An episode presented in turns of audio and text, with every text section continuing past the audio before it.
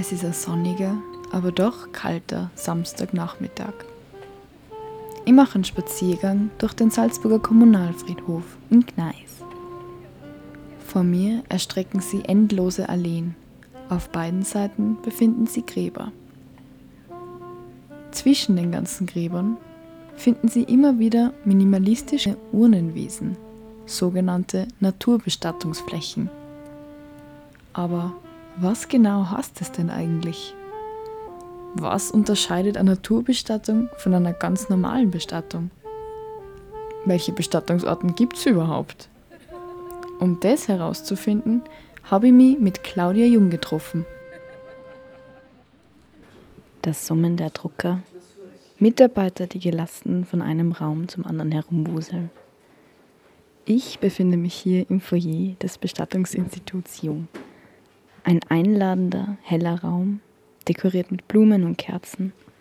Von der Decke hängen moderne Ringlampen. Trotz des vermeintlich ernsten Geschäfts ist die Stimmung hier sehr freundlich. Man könnte fast glauben, man befindet sich in einem Empfangsraum für Innenarchitektur. Mir gegenüber sitzt Claudia Jung, quasi ein Drittel der Geschäftsführung. Frau Jung, welche Arten der Bestattung sind denn momentan in Österreich überhaupt vorhanden? Was gibt es da für Optionen? Also es gibt zwei große Säulen. Das ist die Erdbestattung. Der Sarg wird im Grab beerdigt. Und es gibt die Feuerbestattung. Wie der Name sagt, der Verstorbene wird feuerbestattet. Bei diesen einzelnen Varianten gibt es dann unterschiedliche Zeremonienmöglichkeiten. Die gängigste Bestattung ist die Feuerbestattung. Es gibt die sogenannte Seebestattung dann, diese Naturbestattungen, wie man sie kennt, eben in gebirgigem Umfeld, auf Wiesen und so weiter. Der andere Punkt ist natürlich immer noch die Beisetzung der Urne auch im Privatbereich. Auch das ist in Österreich möglich. Das sind eigentlich die zwei Hauptarten der Bestattung. Die dritte Form ist eine Körperspende an medizinische Institutionen, Anatomien, wo aber dann auch nach einer gewissen Zeit der Körper Feuer bestattet wird. Aber im Wesentlichen haben wir zwei Punkte, Erd- und Feuerbestattung.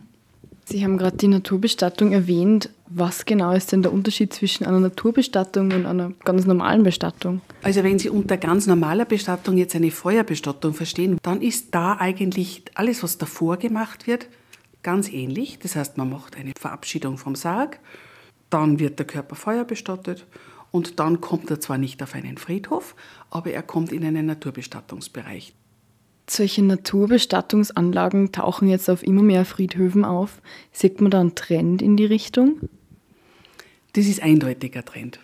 Es werden immer mehr Gräber zurückgegeben und immer mehr Naturbestattungsflächen gemacht, auch von den Friedhofsverwaltungen intern. Auch die einzelnen großen Friedhöfe, wie wir es zum Beispiel in Salzburg haben, Kommunalfriedhof Max Klan, Eigen, Kniegel, haben mittlerweile schon sehr viele Möglichkeiten, eine Urne beisetzen zu können. Unter anderem auch diese Naturbestattungsflächen, die die anbieten.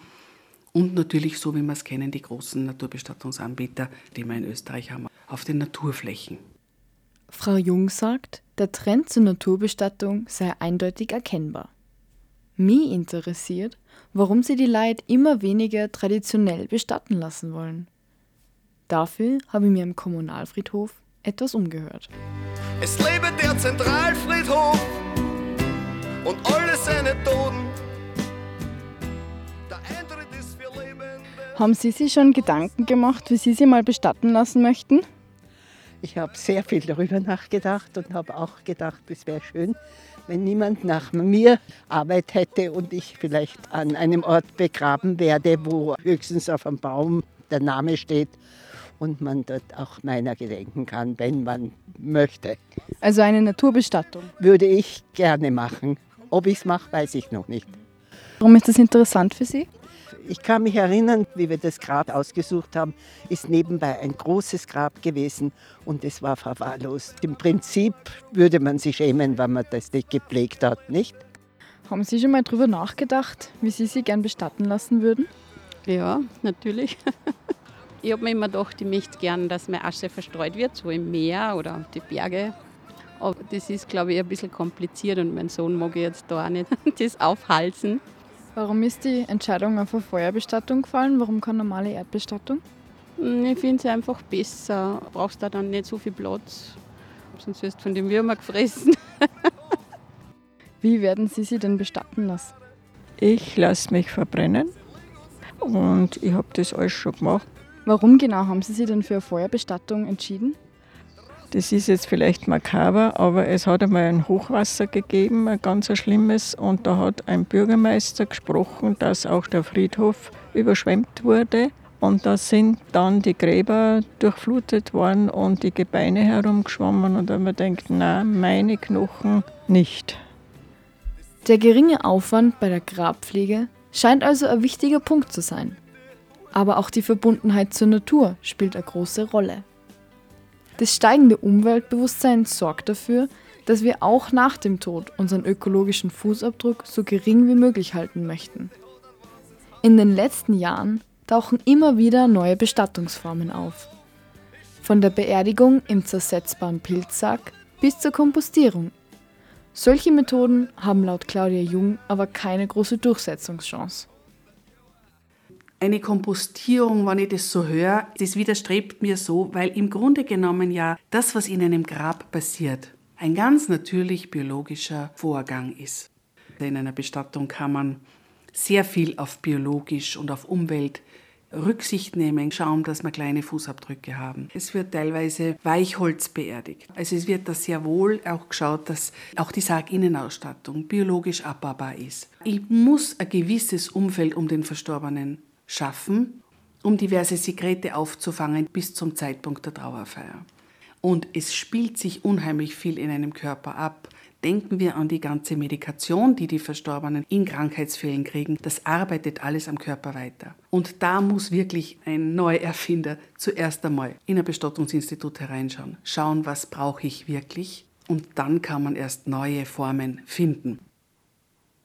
Glauben Sie, dass es vielleicht Schritte gibt, wie man das Thema Tod wieder ein bisschen mehr ins Leben rücken kann? Redet in euren Familien darüber. Das war gang und gäbe vor einigen Generationen, wo Vati, Mutti, Oma, Opa, Enkelkinder alle unter ein Haus gewohnt hat. Weil da ist man einfach damit konfrontiert worden, mit dem Älterwerden, mit dem Krankwerden, mit dem eingeschränkten Leben. Da hat man darüber gesprochen. Und jetzt gibt es das aber nicht. Jetzt ist man nur mehr jung, schön, gesund und reich, im Idealfall. Und in dem Moment, wo dann eine Krankheit kommt, eine Einschränkung kommt oder dann ein Todesfall kommt, will keiner drüber reden. Und man muss aber vorher drüber reden. Das heißt nicht, dass man dann eine Woche später drauf stirbt. Das ist ganz ein wichtiges Thema, genauso wie man auf die Welt kommt, ist auch dieser Weg ganz ein natürlicher. Und da gibt es unheimlich viele Wünsche, die Leute haben. Und die muss man aber kommunizieren können. Sterben ist ein Thema, was gern totgeschwiegen wird. Aber eigentlich war es total wichtig, dass man drüber redet. Ganz egal, ob man jetzt traditionell oder ein bisschen moderner bestattet werden möchte. Im Endeffekt, irgendwann betrifft es uns alle. Also, red's drüber.